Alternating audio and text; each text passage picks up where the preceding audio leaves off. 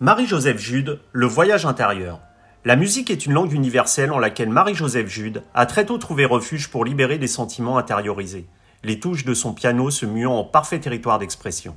La regarder jouer les yeux fermés, dans un état presque hypnotique, suffit pour comprendre que la musique est d'abord un merveilleux voyage intérieur dont Marie-Joseph Jude se nourrit, et ce depuis qu'à l'âge de 5 ans, l'enfant prodige a intégré le conservatoire de Nice, s'adonnant avec la même aisance naturelle au piano et à la harpe.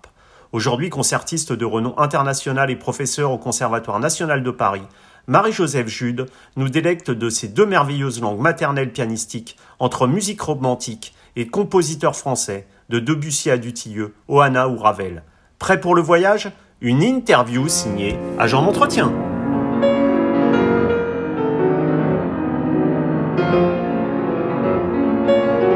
Marie-Joseph Jude, bonjour. Bonjour Nicolas. Alors euh, Marie-Joseph, tous vos frères et sœurs ont pratiqué la musique, c'est une grande fratrie musicale donc chez vous et votre frère euh, Charles, euh, directeur du Grand Théâtre de Bordeaux, a d'ailleurs été danseur étoile. Est-ce là l'héritage de, de, votre papa mélomane qui rêvait, je crois, d'une carrière de musicien? Oui, c'est exactement ça. En fait, je pense que on a réalisé un rêve un peu probablement pas le seul d'ailleurs de sa génération, puisque euh, je pense qu'à l'époque, le d'artiste était encore plus incertain qu'aujourd'hui. Et mon père était euh, un chanteur, en fait, il avait une très belle voix d'opéra. Il a pratiqué le violon en amateur, mais quand il a voulu vraiment se lancer, euh, ses parents l'ont freiné. Ils lui ont dit bah non, c'est pas pas une situation euh, tout à fait stable. Et mon père est devenu magistrat. Donc voilà, il a fait du droit et il a, je pense, laissé une trace euh, très très forte dans la fratrie. Nous sommes sept et en fait euh, sur les sept, beaucoup sont devenus des juristes. Voilà. Et, et, mon frère effectivement a eu une vocation très tardive puisqu'il a commencé la danse il avait quasiment 18 ans, mais ça a été une révélation. Et puis de mon côté, j'étais la dernière. Donc c'est vrai que je voyais euh, dans la famille tout le monde euh, finalement pratiquer, euh, certains le piano, d'autres. J'ai une sœur qui a fait de la harpe. Donc voilà, la musique faisait partie un peu de, de mon quotidien, mais de façon très légère. Et c'est plus, c'est la rencontre en fait avec les professeurs qui, qui a finalement, qui m'a amené tout naturellement vers quelque chose qui était finalement plus sérieux au conservatoire de Nice. Et je pense qu'effectivement mon père a, je l'ai perdu jeune, mais c'est vrai qu'il a mmh. dû, il a dû quand même euh, apprécier que, que, que, nous continuions finalement son, son, son rêve. Et vous l'évoquez, vous êtes entré donc à, à l'âge de 5 ans, très jeune, au, au conservatoire de Nice, et Wagner, Wagner disait que la, la, musique commence là où, où s'arrête le pouvoir des mots. Est-ce que la, la, musique, justement, cette, cette langue universelle, a été pour vous une sorte de, de refuge pour vous exprimer justement après le décès de votre papa et, et le piano tel un, tel un confident à qui euh, vous pouviez euh, parler? Oui, oui. Alors ça, en fait, je pense que c'est le cas pour énormément d'artistes. Je pense que, en fait, je pense même que la nécessité euh, de la musique euh, est une grande part de la sélection qui s'opère au fil des années. Parce que c'est vrai que beaucoup d'enfants euh, pratiquent la musique et en général, on, on voit. Enfin, moi, j'ai toujours remarqué qu'à l'adolescence, il y avait forcément des, alors pour diverses raisons, euh, des, des, des, personnes qui, qui, arrêtaient ou qui devenaient vraiment amateurs, voilà, qui continuaient pour leur propre plaisir, mais des, des vraiment des personnes qui, qui ont la finalement la force de continuer. Euh, j'en ai, j'ai fini par me dire que c'était une nécessité, qu'en réalité on ne pouvait pas vivre sans la musique, et qu'effectivement la musique euh, nous permettait d'évacuer ce qu'on avait du mal à exprimer. Alors moi j'étais une petite fille très très timide, particulièrement timide. Et c'est sûr que je pense la rencontre avec le piano euh, m'a permis euh, finalement d'exister sans avoir besoin de parler. Mmh. C'est-à-dire que finalement, euh, finalement j'étais j'étais presque mon piano et, et, et de fait euh, je m'exprimais à travers les, les pièces qu'on me donnait à jouer. J'ai eu beaucoup de chance parce que à Nice, il y avait cette particularité d'avoir dès l'école primaire des classes musique école. L'école était dans le conservatoire, elle était dans le bâtiment. Ce qui fait que j'étais vraiment, alors là pour le coup, mmh. baignée du matin euh, au soir. Il n'y avait même pas de, de différence, je dirais, euh, géographique. Je vivais dans le conservatoire. C'était une immersion totale, c'était la musique. Totalement, ouais. Et Pierre Cochereau, qui était le directeur à ce moment-là, euh, donnait aussi une impulsion euh, très forte euh, aux élèves et au conservatoire, de manière générale, à ses professeurs.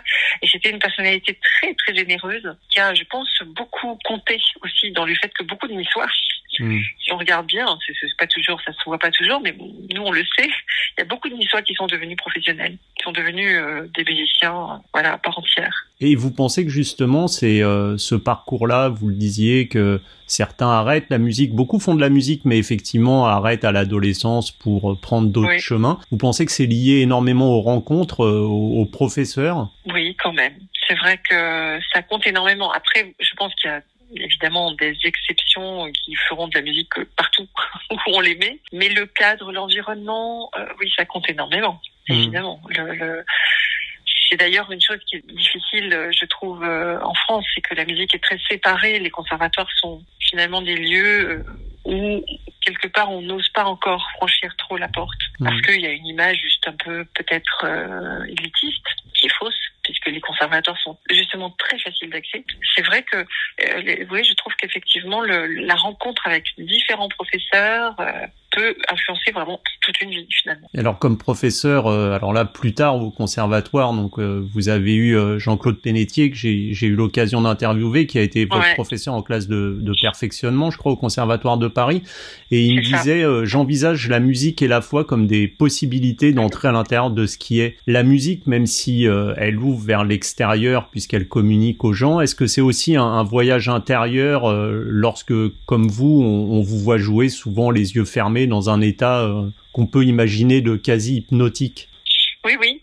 Euh, en tout cas, c'est vrai que quand j'étais, là pour le coup, quand j'étais enfant, je, je, vivais quelque chose de très particulier puisque je, je, je dormais entre guillemets et pendant mes prestations, qui étaient la plupart du temps évidemment des examens, que je ne jouais pas encore, euh, et je me réveillais à la dernière note. Et c'est vraiment ce que je, la seule chose que je pouvais décrire à mes professeurs de mon état, c'était ça, c'était la sensation de me réveiller sur la dernière note et de ne plus savoir finalement ce qui s'était passé pendant cette période où j'avais commencé la pièce et le moment où je la terminais.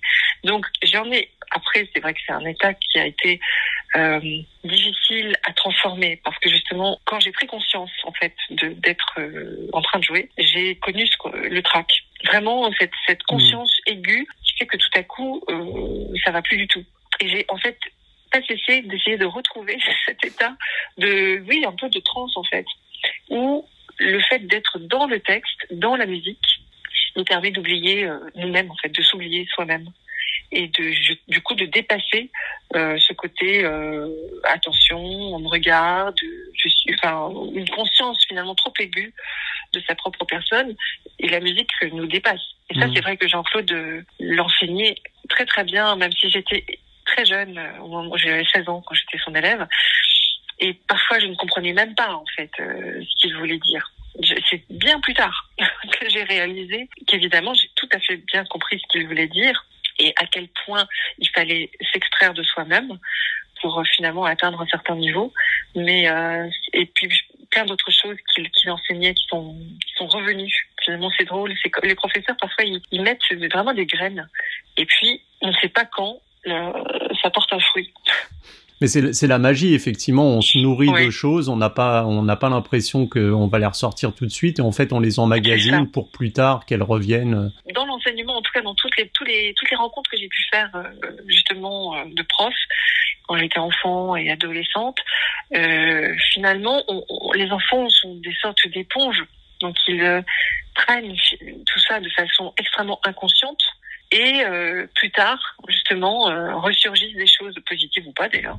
Il peut y hmm. avoir des traumatismes par rapport à certains, certains professeurs, mais euh, qui, finalement donnent un fruit toute, toute notre vie. C'est pour ça qu'effectivement, l'enseignement au conservatoire, et moi qui enseigne au CNSM, je vois très bien l'importance des professeurs qui sont avant nous. Est-ce que vous pensez justement que, que le jeu du pianiste soit le, le reflet de sa propre personnalité et, est-ce qu'elle s'applique, vous, à votre propre jeu? Vous disiez que vous étiez plutôt introverti, timide. Moi, je pense qu'on est un petit peu comme les comédiens. Je pense qu'on fait un peu le même, euh, le même travail d'interprétation. C'est-à-dire qu'on a un texte et un comédien, bah, la question se pose pas. Il a déjà il a sa voix et euh, on voit bien qu'en fait les, les, les, grands comédiens sont presque transparents. C'est-à-dire qu'on ne fait même plus la différence entre eux et le rôle qu'ils jouent. Mm. Donc, je pense qu'il forcément la, notre personnalité, euh, même sans le vouloir, hein, euh, apparaît, transparaît, je dirais. Parce que, parce que de toute façon, ça passe déjà par le fait que quand quelqu'un lit une partition, il l'interprète. Donc, vous voyez, il y a déjà un premier passage de je lis, j'interprète, je comprends, donc ça passe par ma conscience, et, et, ensuite ça passe par ma réalisation. Donc mon son, euh, ma technique, euh, donc forcément la personnalité, elle, elle transparaît. Après, c'est sûr que quelque part, Ciccolini, qui était mon autre professeur, mmh. lui, il était d'ailleurs d'autres professeurs avaient exactement le même, euh, la même philosophie. Il disait qu'il fallait se fondre dans la volonté du compositeur. Et donc le moins apparaître possible. Mais en réalité, on apparaît toujours. Oui, c'est ça, ça le, le, but de l'interprétation également. Et vous avez été élevé, euh, vous le disiez, dans, dans, donc dans la religion euh, bouddhiste où euh, dans oui. cette religion, ce qui a été fait, même s'il s'agit d'un échec, oui. ça doit permettre de se construire et où ce qu'on qu'on a fait prévaut sur une hypothétique quête de, de l'absolu. Est-ce que cette philosophie de vie, est-ce qu'elle vous a servi dans votre carrière face à d'éventuels échecs, puisque tout musicien oui. connaît à un moment des, des, échecs dans sa carrière Absolument, et c'est tout, toute la subtilité de, de l'angle de vue. C'est-à-dire que moi, en fait, ma mère, effectivement, est vietnamienne, sino-vietnamienne. Elle a été complètement élevée aussi dans un environnement complètement bouddhiste au Vietnam. Et je pense qu'elle n'a pas du tout, euh, comment dire, calculé ce qu'elle ce qu'elle transmettait.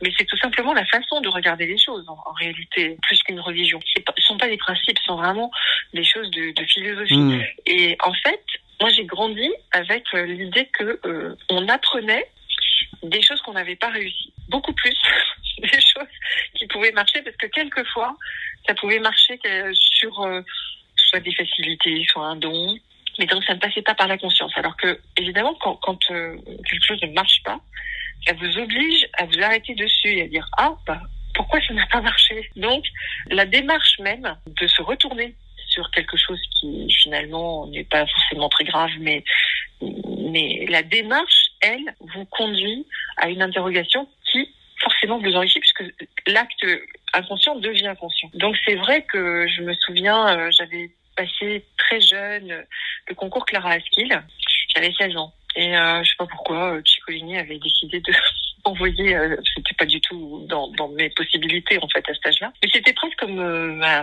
un entraînement. Donc j'étais allée à ce concours, j'avais pas passé le, premier tour. C'est en général dans les concours internationaux, le, tour le plus difficile c'est le premier, parce que c'est là où l'énorme sélection s'opère. Et il y avait dans le jury Maria-Jo Pirèche, qui était, euh, c'était, j'en souviendrai toujours, quand on a eu les résultats, ils ont été proclamés par un, appariteur, et à l'extérieur du théâtre, il y avait Pirèche devant le théâtre qui était attablé, je me souviens, à un café juste à côté, et qui disait les candidats qui veulent savoir pourquoi ils ne sont pas passés peuvent venir me voir. C'est quand même une démarche pas forcément courante parce que bon, souvent soit c'est établi, les membres du jury reçoivent les élèves, enfin, les candidats pardon, ou alors souvent ils sont bons parce qu'ils sont pas tenus de faire des commentaires. Et donc c'est vrai que j'étais allée la voir. J'avais 16 ans euh, et en fait elle m'avait tellement ouvert justement généreusement, mais avec une générosité incroyable, tout, ce qui avait pu causer le fait que ça n'avait pas marché en expliquant que voilà, dans telle pièce, il aurait fallu jouer justement plus ouvert. J'avais un jeu encore très très introverti, que le choix de telle étude n'était pas forcément le bon. Bref, j'ai appris mille fois plus en me trompant, en, en échouant, en passant pas ce premier tour, que dans beaucoup euh, de concours où finalement, bon, ça pouvait marcher, mais voilà, je repartais euh, sans, sans avoir appris grand chose. Et là, c'est vrai que justement, c'était la preuve que après j'ai eu la chance qu'elle qu'elle était là, qu'elle était disponible et qu'elle avait envie. Et elle, euh, on est allé même chez la personne chez qui elle, elle habitait où il y avait un piano pour qu'elle me montre. Donc c'était évidemment une chance inouïe, mais c'est du coup ce qui était un échec est devenu au contraire une opportunité. Mmh. Voilà, c'est un exemple parmi tant d'autres, hein, mais, mais, parce que j'en ai pas eu qu'un échec. Hein. mais mais euh, ceci dit, oui, voilà, tout dépend de l'angle de vue, tout dépend de où vous vous placez pour regarder, parce que le, la vie est longue, en tout cas, si on mmh. a la chance.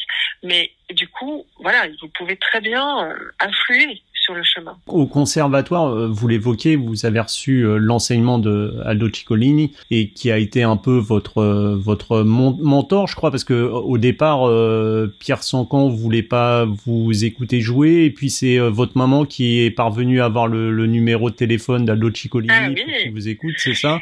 Et je oui, vous êtes bien renseigné. et au-delà du, du, du, merveilleux pianiste qui était Aldo Ciccolini, est-ce que son répertoire impressionnant vous a, vous a permis d'attiser une sorte de curiosité pour des compositeurs un peu oubliés peut-être du répertoire? Complètement. Oui, oui, complètement, parce qu'Aldo était presque, je dirais, euh, militant de ce côté-là.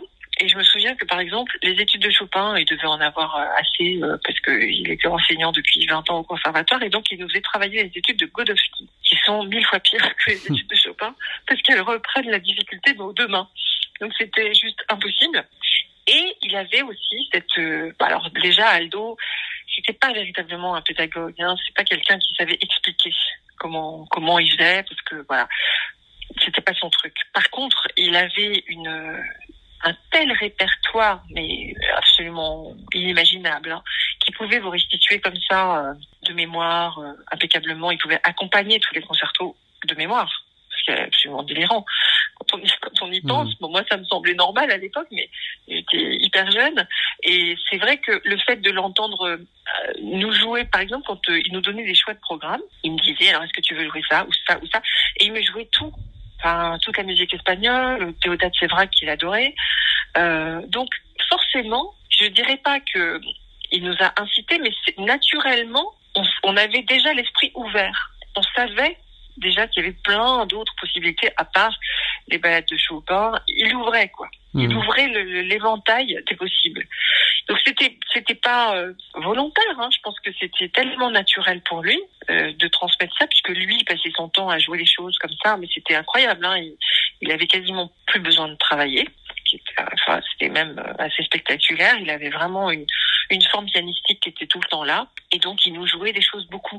Et moi, j'avais 13 ans quand je suis entrée au conservatoire et j'ai appris beaucoup alors il y a eu vraiment Ciccolini de très important, puis Maria Curcio, les deux sont napolitains. Le rapprochement était assez rigolo à faire. Euh, et vraiment, ils m'ont enseigné de façon totalement différente puisqu'Aldo jouait. Et donc, euh, moi, j'ai été comme un, enfant hein, qui apprend par le mimétisme comme les, les enfants qui apprennent à parler, à marcher, dans le, le mimétisme. Donc vraiment, ça passe par un canal qui est pas du tout euh, cérébral. Et puis Maria Couture, j'ai rencontré euh, des années après, euh, j'avais 21 ans, qui elle a repris un travail au contraire extrêmement conscient et extrêmement structuré, méthodique, qui m'a permis un autre, une autre approche en fait. Mais bon, je ne dirais pas que les deux se sont, les deux étaient complémentaires en fait. Puis bon, après, je pense qu'il y a vraiment un âge aussi pour tout. Et autre, euh, autre euh, grand pianiste dont vous avez croisé la route à 13 ans à Nice, c'est Georgi Sifra, ah qui à l'époque, euh, quand vous l'avez rencontré, était un homme brisé, je crois, parce qu'il venait de perdre son fils. Et il vous a laissé jouer au milieu de ses, de ses récitals du piano et de la harpe, votre autre instrument. Quel, quel, souvenir vous gardez de, de ces moments passés à, ben, En fait, comme j'étais alors là encore plus jeune, hein, parce que je devais avoir 9-10 ans, euh, ou 10 11 ans peut-être. Euh, en fait, je me souviens du décalage de ce que l'extérieur me disait de cette cet immense artiste, un maître, absolument euh, presque une légende hein, déjà, et la simplicité absolue de, cet homme qui était euh, effectivement euh, assez désarmé. on sentait bien qu'il avait, pris un gros choc, mais qui était surtout d'une simplicité et d'une d'un rapport à la musique et à la scène tellement frais, tellement pas euh, justement euh, le, le, maître qui a tout fait, qui a tout voyagé, qui a joué partout, que quelque part c'était c'était aussi très bien. D'ailleurs c'était la même chose pour Ciccolini de voir finalement des, des, des grands artistes internationaux euh, adulés qui faisaient vraiment, enfin qui étaient très rares. C'était quand même pas tout le monde, mais avoir ce rapport tellement simple et, et finalement tellement humble c'était frappant. Par rapport à la musique, c'est vraiment des serviteurs de la musique. Et ça, je pense que le fait de l'avoir vu vraiment de mes yeux très jeune a évidemment complètement euh, donné euh, une ligne directrice du fait qu'en en fait on est effectivement au service de la musique qui nous qui, bien plus grandes que nous, et des compositeurs. Donc finalement, ce rapport-là, je me suis dit, c'est pareil avec Pires, hein, c'est quand même des choses qui, qui, frappe de, du décalage. Je l'évoquais donc euh, pour euh, pour Georges Sifra, vous vous jouiez euh, du piano et de la harpe, votre autre instrument que vous avez pratiqué pendant 12 ans. Je voulais savoir si le fait d'avoir pratiqué la harpe pendant si longtemps a participé à façonner un peu votre votre manière d'aborder le piano et peut-être ah. de le faire sonner également. Oui, sans aucun doute, sans aucun doute. Mais ça aussi, je m'en suis rendu compte bien après. En réalité, euh, c'est très simple à comprendre. Le, euh, en fait, la harpe est un instrument où on touche la corde et où on pince la corde. L'écriture de la pour harpe et l'écriture pour piano se ressemblent énormément. D'ailleurs, il y a beaucoup de choses qu'on peut jouer à la harpe qui sont écrites pour le piano. Et évidemment, on peut tout jouer au piano puisque c'est l'instrument roi. Toujours est-il que le, le fait d'attraper la corde pour faire sonner est quelque chose que je ne me suis pas rendu compte euh, pendant très longtemps, mais que je fais au piano.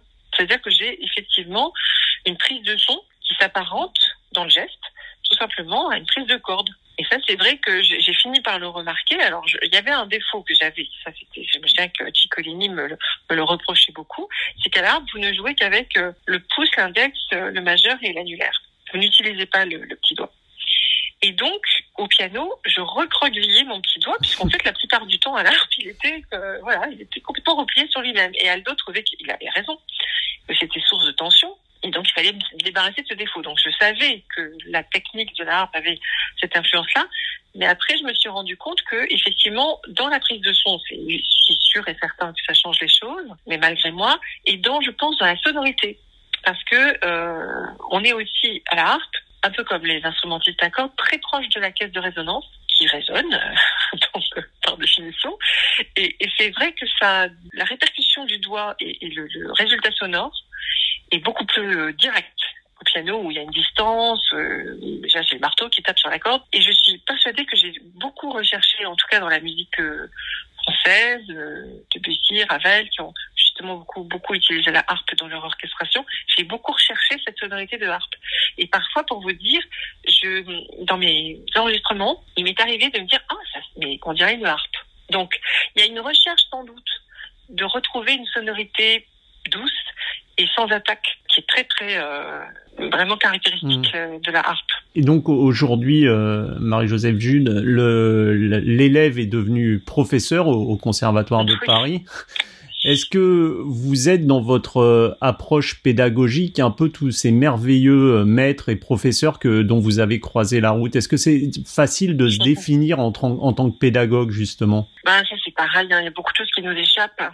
Évidemment, je, je pense qu'on est forcément la somme, oui, qu'on a reçu et, forcément du tri qu'on a opéré euh, naturellement. Je me, souviens que j'avais une fascination, une adoration pour ma professeure de harpe qui était Madame Fonton-Binoche à Nice, qui a formé énormément de harpistes, et pour Maria Curcio. Et ce sont deux professeurs qui m'ont vraiment aidé à aller très très loin et à faire des progrès. Et le dénominateur commun de ces deux femmes était leur douceur et leur euh, patience. Et c'est vrai que ça, je pense, alors là, pour le coup, c'est conscient. Je suis persuadée que euh, on ne peut rien obtenir de quelqu'un en le mettant sous pression. Ce qui a été finalement longtemps euh, le, cas, dans mmh. l'enseignement, oui, quand même. Mmh. il y avait beaucoup ça, il y avait beaucoup l'idée qu'il fallait justement euh, solidifier le, le, caractère. Alors on parle même pas, par exemple, de la danse. Là, c'était carrément quasiment de la, ça faisait partie intégrante de l'enseignement. Il fallait presque maltraiter, euh, malmener en tout cas les, les, les apprentis pour qu'ils se surpassent. Mais il y a eu ça aussi. Moi, j'ai ma propre professeure à Nice, c'était une femme avec une culture incroyable et vraiment une très bonne pédagogue d'un certain point de vue, mais d'une d'une férocité et d'une euh, violence euh, vraiment assez incroyable. Euh, alors, j'ai beaucoup beaucoup appris avec elle, mais c'est vrai que je me souviens que j'allais au cours avec la boule au ventre. J'allais au cours en, en ayant peur, en me disant comment ça va se passer aujourd'hui Est-ce que est-ce qu'elle va trouver que mon travail est satisfaisant Est-ce que ma partition va voler dans les airs Et ça, c'est un contre-exemple pour moi. C'est-à-dire que je veux surtout pas euh, que mes élèves viennent au cours en, ayant peur, en se disant euh, non, ça c'est pas possible pour moi. La musique doit rester quand même un partage. Alors même s'il faut être absolument intransigeant sur l'exigence, mais par rapport à, notre rôle, d'interprète et pas par rapport à euh, il faut être le meilleur ou il faut euh, pour moi c'est pas la bonne option c'est pas le bon chemin. Et, est-ce que justement tous les presque tous les professeurs du conservatoire euh, que j'ai pu interviewer disent en premier lieu qu'il faut vraiment sacraliser le, texte. Quelle serait votre définition de l'interprétation face à ce texte qui est figé aux indications parfois précises à l'extrême comme comme chez Debussy par exemple oui c'est vrai Debussy est un exemple incroyable de, presque quelque chose d'obsessionnel. Euh, ben, je pense que c'est un petit peu le bon sens, c'est-à-dire que bien sûr on va se baser sur toutes les annotations, sachant avec toute l'humilité nécessaire qu'on ne pourra jamais vraiment être sûr que c'est exactement ça que le compositeur voulait entendre. Et après, je dirais qu'il faut quand même laisser sa part euh, personnelle euh, d'interprétation et de liberté pour, pour, pour une bonne expression. Donc c'est vrai que moi je pense que malgré tout ce qu'on va nous euh, en tant que professeur faire remarquer, faire ressortir, apprendre à lire finalement, j'espère qu'on ne peut pas brimer quelqu'un et qu'on ne peut pas l'empêcher finalement de s'exprimer quand même. Et moi je suis ravie d'entendre mes élèves bah, parfois euh, prendre des libertés ou si c'est naturel. Je, je n'ai pas la prétention de, de me dire euh, c'est absolument ce tempo-là qu'il faut parce que euh, en fait je, je, ne sais pas. Hmm. J'imagine que oui, mais Beethoven me l'a jamais dit et donc quand on entend les enregistrements justement des différentes versions et le piano est un instrument pour ça super riche et dans lequel euh, il y a énormément de personnalités différentes. Quand vous comparez euh, Richter ou Gilels euh, mm. à Arao ou Michelangelo, enfin bon, je parle de gens qui sont plus là, mais aujourd'hui c'est pareil. Il y a quand même des grands écarts incroyables entre les personnalités, et pour autant, ça fonctionne. Donc on peut pas dire ça c'est mieux que ça, c'est différent. C'est une lecture différente. Donc c'est vrai que c'est compliqué pour nous profs d'affirmer. On peut avoir des convictions, mais pas des certitudes. Et c'est très finalement que on, veut donner, c'est la conviction. Quand on va sur scène, il faut être convaincu. Parce que quand vous voulez parler au, public, quand vous voulez leur raconter quelque chose, il, faut quand même être convaincu de ce que vous dites. Mais après, pouvez tout à fait ressortir et, par exemple, pour un enregistrement, graver un, une interprétation dans un certain tempo, puis vous dire après, bah, peut-être que non, en fait, peut-être que ça marche mieux euh, un petit peu moins vite ou un petit peu plus vite, je ne sais pas. Mais on, on est, il faut laisser la porte ouverte à ça. Donc les, les, élèves, ils le sentent bien. Il y a une façon de leur dire, ce serait mieux de faire comme ça, mais bon, voilà. Après, euh, il y a quand même, heureusement, quand même des, des, des, des champs ouverts. Le concert, comme vous le disiez, bah c'est un moment sur lequel on ne peut pas revenir, on reviendra pas en arrière. Par contre, le ouais. 10, c'est totalement différent. C'est une photographie d'un moment. Donc, de, ouais. de, Brahms, dont vous avez enregistré l'intégrale des œuvres pour piano à Mendelssohn ou Anna.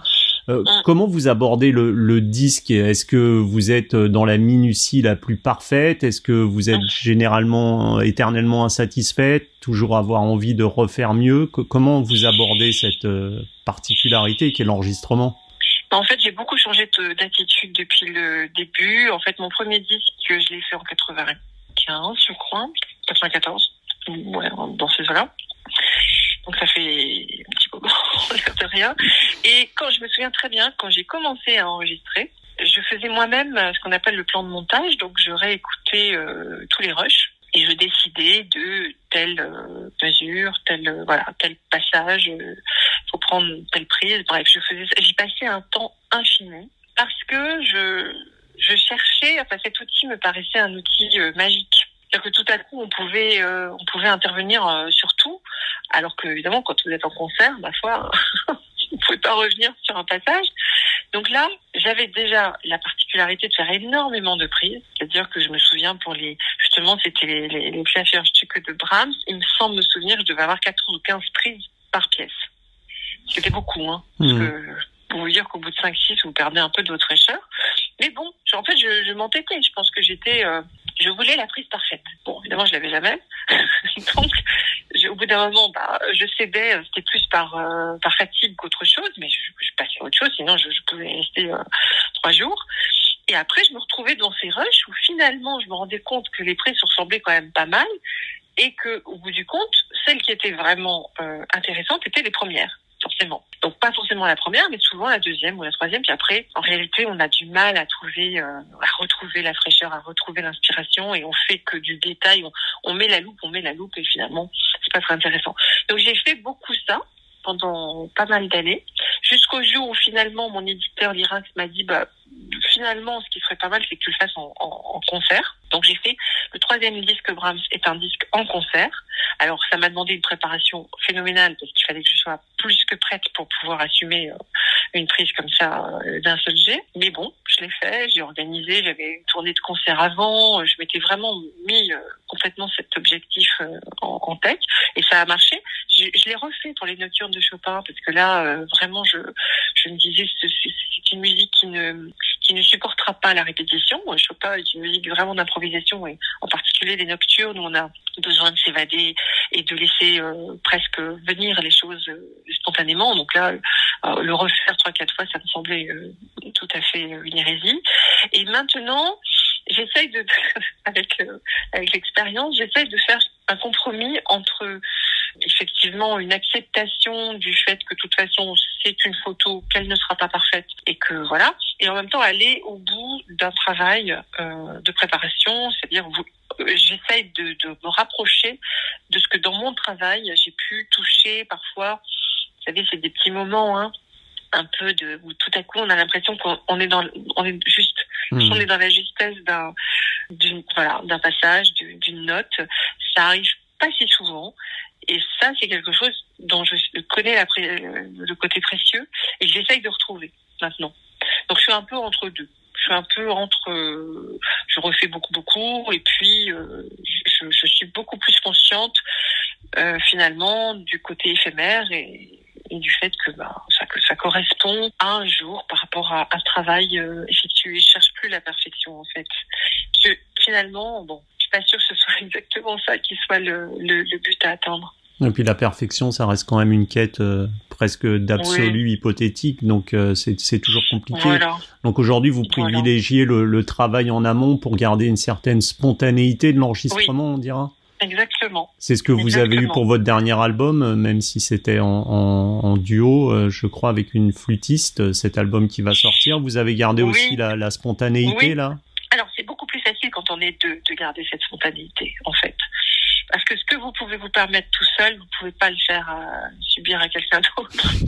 c'est pas possible. Donc, en fait, c'est plus facile de garder cette spontanéité et de, surtout de se redonner de l'énergie.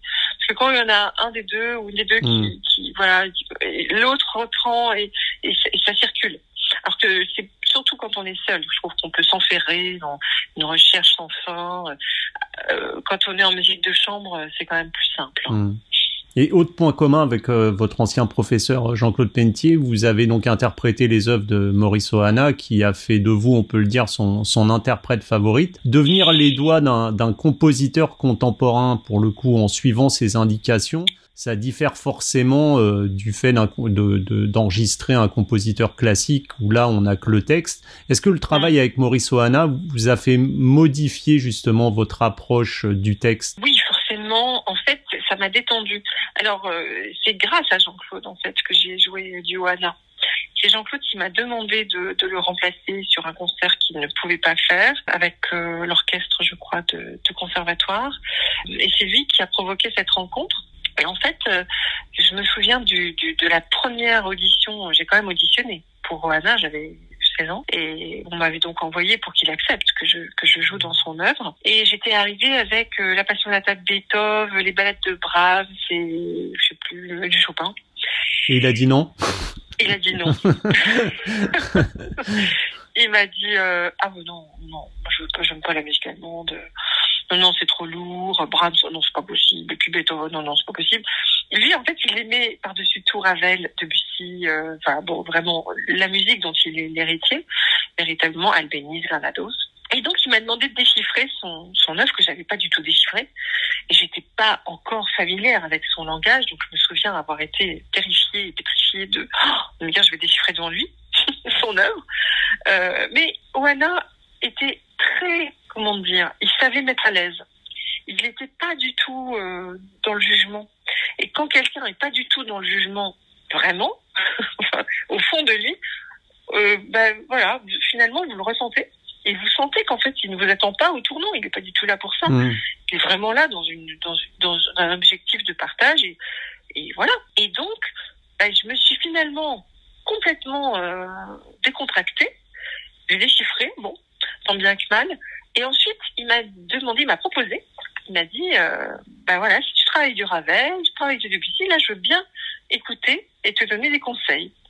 Et en fait, ce qui a, été vraiment très important, c'est sur sa musique, la liberté qu'il donnait aux interprètes.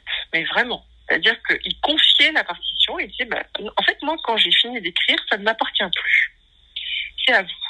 C'est à vous de faire vivre mon œuvre. Et j'ai besoin, non seulement ça, mais j'ai besoin de votre regard et de votre façon de voir ce que j'ai écrit. C'était incroyable parce que finalement, ça voulait dire qu'il était pas du tout figé dans, dans, dans ce qu'il voulait. Alors, il savait évidemment le caractère qu'il voulait. Il adorait le jazz, il adorait l'improvisation, il adorait la musique africaine.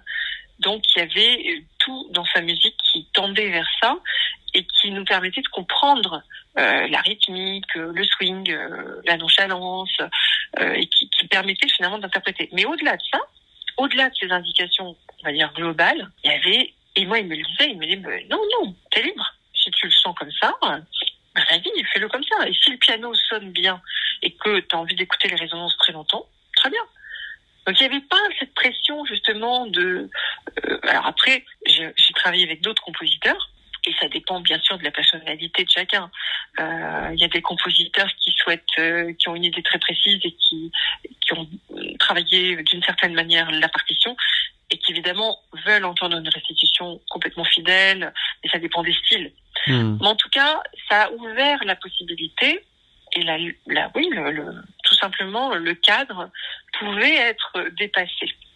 Et voilà, c'est vrai qu'après, ça m'a appris justement à voir selon l'écriture employée, puisque Wana disait, bah regarde, j'ai pas mis de barre de mesure. Tout ça, c'est vrai, il n'y a pas de barre de mesure, en fait, c'est tout simplement des portées, avec des vaguement des indications de, on va dire, de lenteur ou de vitesse. Mais il n'y a pas de tempo, il n'y a pas de choses euh, figées. Donc ça laisse une grande liberté. Et donc selon, c'est vrai que vous voyez dans la manière dont le compositeur choisit d'écrire, vous voyez déjà s'il y a cette ouverture ou pas. Donc il y avait une plus grande liberté euh, avec euh, Ohana que sur une, un texte, par exemple, de, de Debussy ou de Chopin, où là vous n'avez que le texte et pas l'indication du, du compositeur qui va vous aiguiller. Oui, c'est vrai. Mais regardez Debussy, les préludes de Debussy. Euh, Debussy a marqué, a indiqué. Bon, évidemment, c'est tout à fait. Euh, ça n'a pas, ça n'a quelque part pas de sens puisqu'une fois qu'on l'a lu, on, connaît le titre. Mais le titre des préludes est à la fin de la mmh, partition. Mmh, mmh. Il n'est pas au début. Et je pense que c'était volontaire, évidemment. C'était pour justement laisser l'imaginaire. Debussy était très précis sur les durées, sur les nuances, sur les dynamiques, choses comme ça. Mais je suis sûre qu'il y avait quand même une forme de liberté, justement, sur l'imaginaire sonore, sur euh, l'empreinte euh, du pianiste. Ça, je suis sûre qu'il y avait quand même forcément. Euh, après, que le compositeur veuille cerner un petit peu les libertés, c'est voilà, c'est tout à fait normal. Et est-ce qu'on peut dire, Marie-Joseph Jude, que la musique romantique allemande et la musique française, alors de Debussy à Dutilleux ou Anna ou, Ravel, sont un peu vos, vos deux langues maternelles pianistiques? Oui, en tout cas, ce sont les langages que j'ai le plus explorés, on va dire. Euh, c'est sûr que je, je, je, trouve que mes professeurs ont beaucoup influencé ces, ces répertoires-là. Et j'ai pas non plus, moi, une affinité particulière, par exemple, avec la musique russe que je peux jouer avec grand plaisir à deux pianos, les Stravinsky ou les Rachmaninoff, mais que je ne vais pas du tout euh, explorer seul, parce que tout simplement, c'est pas un langage que je trouve euh, proche de moi. Donc je vais me retrouver plus facilement, oui, chez Brahms, Schumann, Mendelssohn, euh, et beaucoup, oui, dans la musique de Bussy Ravel, du Tilleux, et toute cette musique française qui est tellement, tellement magnifique et, a encore tellement à explorer pour moi. Que quelque part, euh, disons que c'est là-dedans que je me, je me suis plongée le plus. Donc oui, c'est vrai que du coup, euh, de, par la force des choses, j'y ai passé tellement de temps que euh, oui, au bout d'un moment, vous avez le langage qui, qui rentre en vous, quoi. Et, là, sur ce, ce, nouvel album qui va paraître, donc euh, vous êtes plongé dans un autre domaine qui est la, la transcription. Est-ce que là encore, vous pensez que vous allez en sortir changé, peut-être, parce que ça, ça modifie forcément, peut-être de, de, transcrire aussi? Ça, ça fait voir une autre. Bah, ça modifie, est, bon, c'est très très modestement des, des, partitions pour violon que, donc j'ai enregistrées avec une jeune flûtiste qui est Raquel Magalèche qui est venue vers moi, que j'avoue que je ne connaissais pas pour pour faire cet enregistrement. Euh, donc c'est vrai que là justement Debussy, Ravel et Schumann. Alors probablement avec mon influence, nous nous sommes tournés vers ce répertoire. Alors, ce qui est sûr, c'est que euh, la transcription de tout temps euh, est un exercice qui permet justement quelque part de ressortir l'essence de la musique. Parce que quand vous voyez justement Bach, qui est probablement celui qui a été le plus transcrit pour tout, pour tous les styles, mmh. euh, y compris la musique actuelle, on, on, se rend compte que le langage de Bach, il tient, il tient la route dans, finalement dans toutes les circonstances. Qu'on joue au piano, au clavecin, à l'orgue, à n'importe quel instrument, finalement, le discours est tellement fort qu'il il passe euh, finalement le, il passe derrière, oui, il passe au-delà du véhicule qui est utilisé pour le transmettre. Et ce qui est toujours intéressant dans, ce travail-là, c'est de, justement de s'intéresser à l'essence du discours pour ne pas, euh, puisqu'on est obligé de sortir du son euh, initial prévu, euh, et on se rend compte que justement, par exemple, Schumann, les romances qu'on a qu'on a enregistrées, elles ont été écrites pour hautbois, mais elles sont, il avait déjà prévu de pouvoir le jouer euh, pour, pour un autre instrument. Euh, par exemple, les fantasies Stücke, c'est la même chose.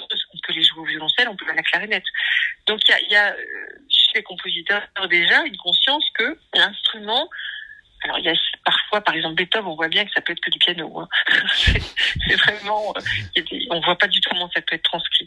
Mais euh, mais au-delà de ça, il y a beaucoup de musique en réalité qu'on peut euh, qu'on peut imaginer à d'autres d'autres instruments. Et c'est que les instruments qui sont un petit peu moins gâtés que nous, qui ont moins de répertoire justement, ou qui n'ont pas eu certains compositeurs n'ont pas pensé forcément à, à, à écrire pour eux ils vont avoir cette tentation et ça peut, ça peut être intéressant, oui. Marie-Joseph Jude, merci beaucoup pour euh, cette interview et puis euh, bah, j'espère à très bientôt. Mais oui, hein moi aussi, euh, quand on aura le loisir de pouvoir enfin voilà. se, voir euh, de visite. Quand, quand on, on, aura un peu le droit de, de sortir de, de chez nous. Exactement, sa bulle. Merci beaucoup Marie-Joseph Jude, à très bientôt. Merci à vous. Au revoir. Au revoir.